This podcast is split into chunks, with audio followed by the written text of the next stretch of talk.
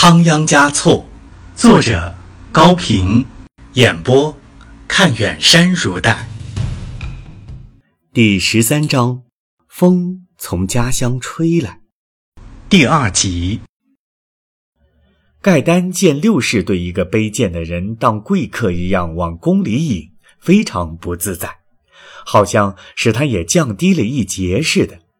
他理解不了一个有身份的人为什么要丢下架子。尤其是达赖是最神圣不过的，怎么能和屠宰人并肩走路？而他自己却跟在屠宰人的身后。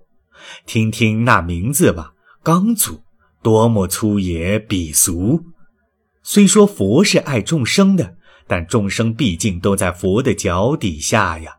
忽然，他想起一句话来，这才苦笑了一下，捶了捶自己的脑袋。又一次敬服了六世。这句话是：结满果子的树枝总是弯弯的低垂着。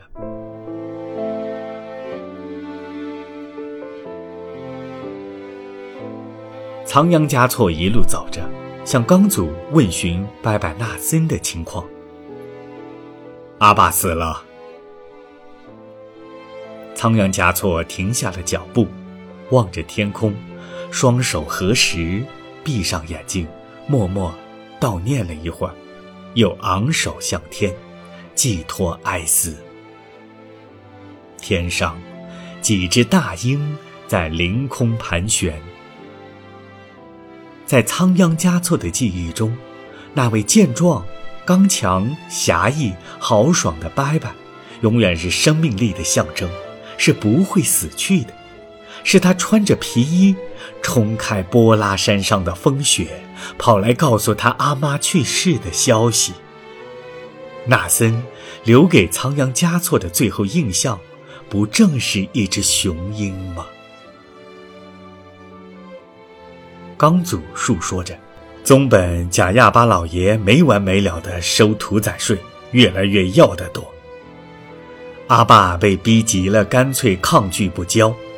贾亚巴就用皮鞭抽他，抽得满身是血。阿爸就骂他：“我宰了一辈子畜生，今天才知道，真正的畜生就是你。以往我全宰错了。”老爷就用刀子扎他，并恶狠狠地说：“我宰了你，才真不过是宰了一头畜生。”阿爸说：“你等着吧，我和当今六世达赖喇嘛的佛父佛母是朋友。”佛爷总会知道的，饶不了你的。这一下把老爷吓坏了，急忙给阿爸松绑赔礼，睡也不要了。可是已经晚了，阿爸倒下去了，再也起不来了。刚祖的眼里喷着怒火，竟没有流泪。是这样。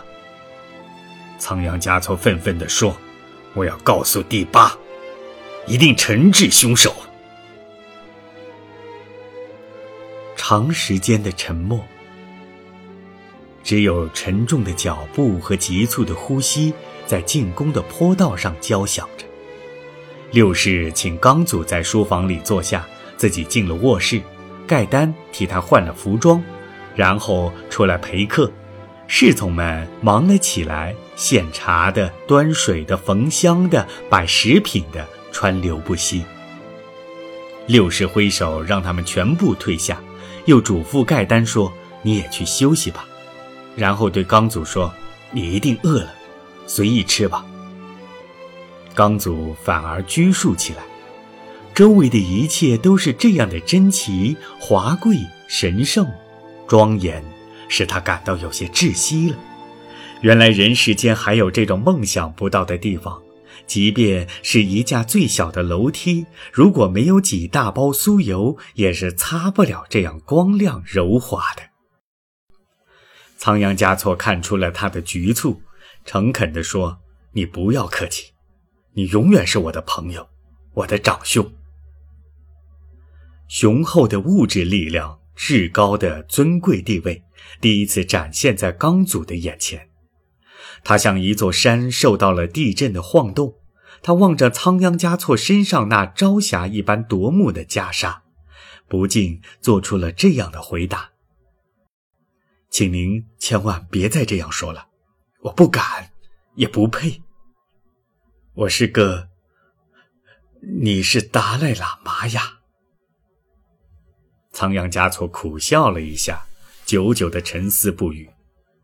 童年时代在一起打闹耍笑的朋友，两颗心竟然疏远的如同隔了不可逾越的大山。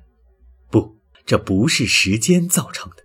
岁月的流逝并不能使真正的亲友彼此疏远，使人疏远的是所谓身份和地位的变化与不同。唉，刚足了。请不要把我当做至高的达赖看待吧，请依旧把我看作是像十年前一样的人吧。不要以为我坐在了布达拉宫的日光殿里，就有了无边的佛法。他边想，边吟着，声音里透出明显的自嘲的意味。竟穿上红黄袈裟，假若就成了喇嘛。那湖上的黄毛野鸭，岂不也能懂得佛法？向别人背几句经文，就能得三学佛子称号？那能说会道的鹦鹉，也该能去讲经传教。念罢，长叹了一口气，又在想那个老问题：穿袈裟的人越来越多了，但是。真正懂得佛学的人又有几个？真正为了超度众生的又有多少？刚祖认真的用心听着，这诗的大意，他是听得懂的。使他不懂的是六世的语调里所包含的忧愁与不满之情。身居这般的高位，不缺吃，不少穿，没有谁敢来欺负、打骂。难道还有什么不顺心、不如意的事吗？现在又轮到他来久久的沉思了。饥肠辘辘的刚祖守着丰盛美味的食品，还是不动一口，就像一个虔诚的教徒守着贡品。其实他是不信教的，只不过有一点红教方面的常识，对佛也有些敬畏之情罢了。仓央嘉措上前拍了拍他的肩头，自己先吃了一块酥油果子，把大花瓷盘往他面前一推：“吃吧，吃吧，就像在家乡的时候那样。”刚祖这才狼吞虎咽地吃起来。这些日子你是怎样生活的？仓央嘉措边吃边问。乞讨。刚祖鼓着两个腮帮子，含混不清地回答。你一点钱有没有了？不，我有很多钱。刚祖用手抹了一下嘴，从怀里掏出沉甸甸的皮口袋来，哗啦一声放在桌上，说：“但我一点也没动用。为什么？为什么守着银子挨饿？因为这些银子是你的，我的。我不明白。你听我说。”这时候，刚组的拘谨逐渐消失了，好像仓央嘉措已经不是达赖，只是他的老乡和朋友。这些银子一共有两份，一份是你阿妈去世的时候交给我阿爸的，我阿爸在贾亚巴老爷逼税的时候又嘱托给我，说是在你三岁那一年，有个人到印度去朝佛的香客留下来的，一定等香客回来的时候如数。归还给他。哦，我明白了。仓央嘉措的自语打断了刚祖的述说，就是他留下的。六世的眼前出现了那个曾来告别的纳戒扎仓的喇嘛斯伦多吉，当初是他奉了第八之命留下这笔钱的，只不过谁也没有对自己提起过。对于第八来说，这是个极小的数目。对于普通的农牧民来说，却是大的吓人。可敬的阿爸阿妈，当时不知道自己的孩子被选为灵童，他们不肯无功受禄，这么多年来一直没有动用。可敬的拜拜纳森，遵守着朋友的信托，他一直没有动用，传到刚祖的手中，宁肯挨饿讨饭，也还是没有动用。多么诚实高洁的人呢？是贫穷使他们高洁呢，还是高洁的人才会贫穷呢？第二份呢？六十问。我到拉萨来找你之前，把阿爸替你看守的那点家产变卖了，现在都还你吧。仓央嘉措抱起那口袋银子，放回到刚祖的手上，命令似的说：“都归你了。”不不，我不能要。那么你说，我们两个现在谁需要他呢？你连饭都吃不上，而我要银子干什么呢？今天见到了你，你还拿我当朋友，这比什么财富都宝贵。银子再多也会像流水一样的消失，友情才是长存的大山呐。你说的很好，不过这银子一定得收下。我送你的东西是不能拒绝的。六世替他不平地说：“你应当在拉萨住下去，也应当过一过体面的生活。”人的生活，买一匹好马，换一套好衣服，盖一所好房子或者一个商店。六世越说越激动，娶一个好老婆，去逛林卡，和我一起射箭。你也应当有酒喝，有酥油吃。你不也是一个人吗？一个更好的人吗？我有手，有力气，有手艺，还是去当个屠宰人吧。刚祖。含笑着说：“不要再去杀生了，好吧，我听你的。”说话间，盖丹进来禀报说：“佛爷，今天真是个喜日子，您又有亲人来了。”什么亲人？六世心想：“我还能有什么亲人呢？啊，莫非是仁增汪母找到了此地？是的，除了他，还会是谁？”真的是家乡的风把他吹来了，他压不住心头的喜悦，急忙催问：“快说，是怎样一个人？”是两个人，盖丹特别的强调了“两”字。仓央嘉措心想：“对，改桑阿妈也来了，他当然也是应该一起来的。”接着，他又迫不及待的责问：“为什么不请他们进来？没有问明情况，不敢轻易引进，他们在宫门外。”还还口出不逊，如果不是声称是佛爷的长辈，早就把他们赶走了。就像对我那样，刚祖插了一句，但又有些后悔。人家不准陌生人和下等人接近高贵的达赖，有什么不对？说清楚一些，是两个什么样的人？六世有些燥了。是佛爷，他们是一男一女。大约都在五十岁以上，男的叫朗宗巴，自称是佛舅；那位女先生自称是佛姑，非要见您不可。盖丹接受了怠慢刚祖的教训，不敢对有可能真是佛爷亲友的人说出不敬的话，尽管他对这一男一女的蛮横无理、撒泼纠缠十分难忍。打狗都得看主人嘛。何况他们自称是佛爷的舅父和姑母呢？仓央嘉措大失所望，觉得这件事既令人厌烦，又十分可笑。他哪里有什么舅和姑呢？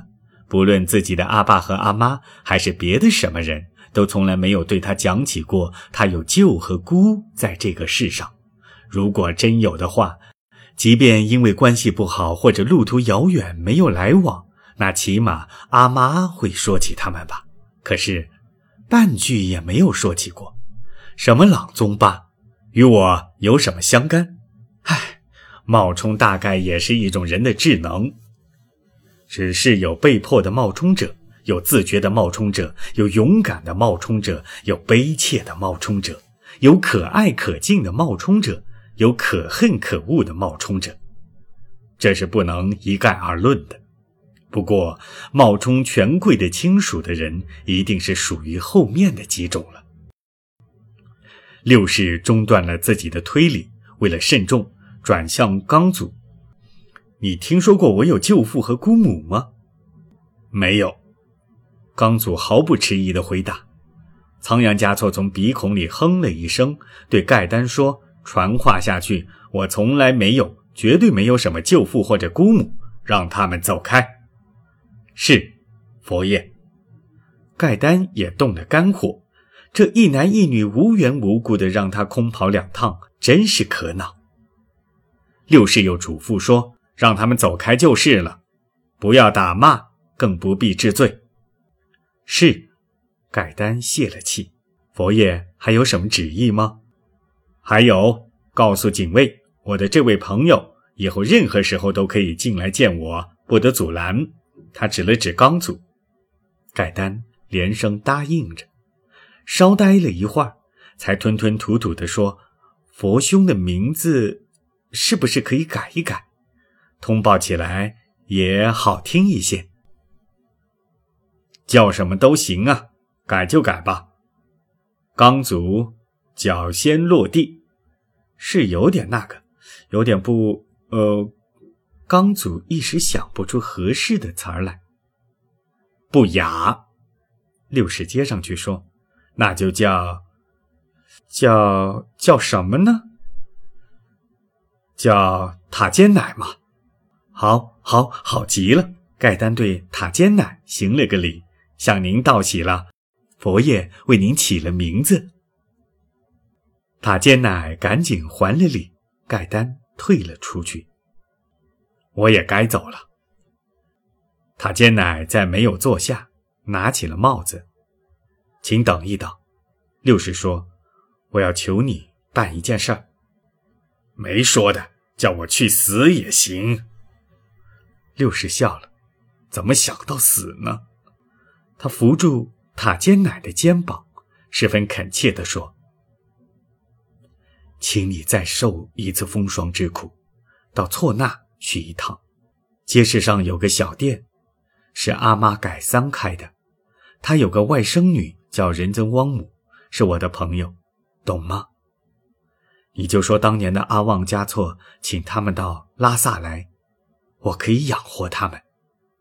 我明白。”塔尖奶吐了吐舌头，做了个鬼脸你放心好了，我明天就走，不，今天就走。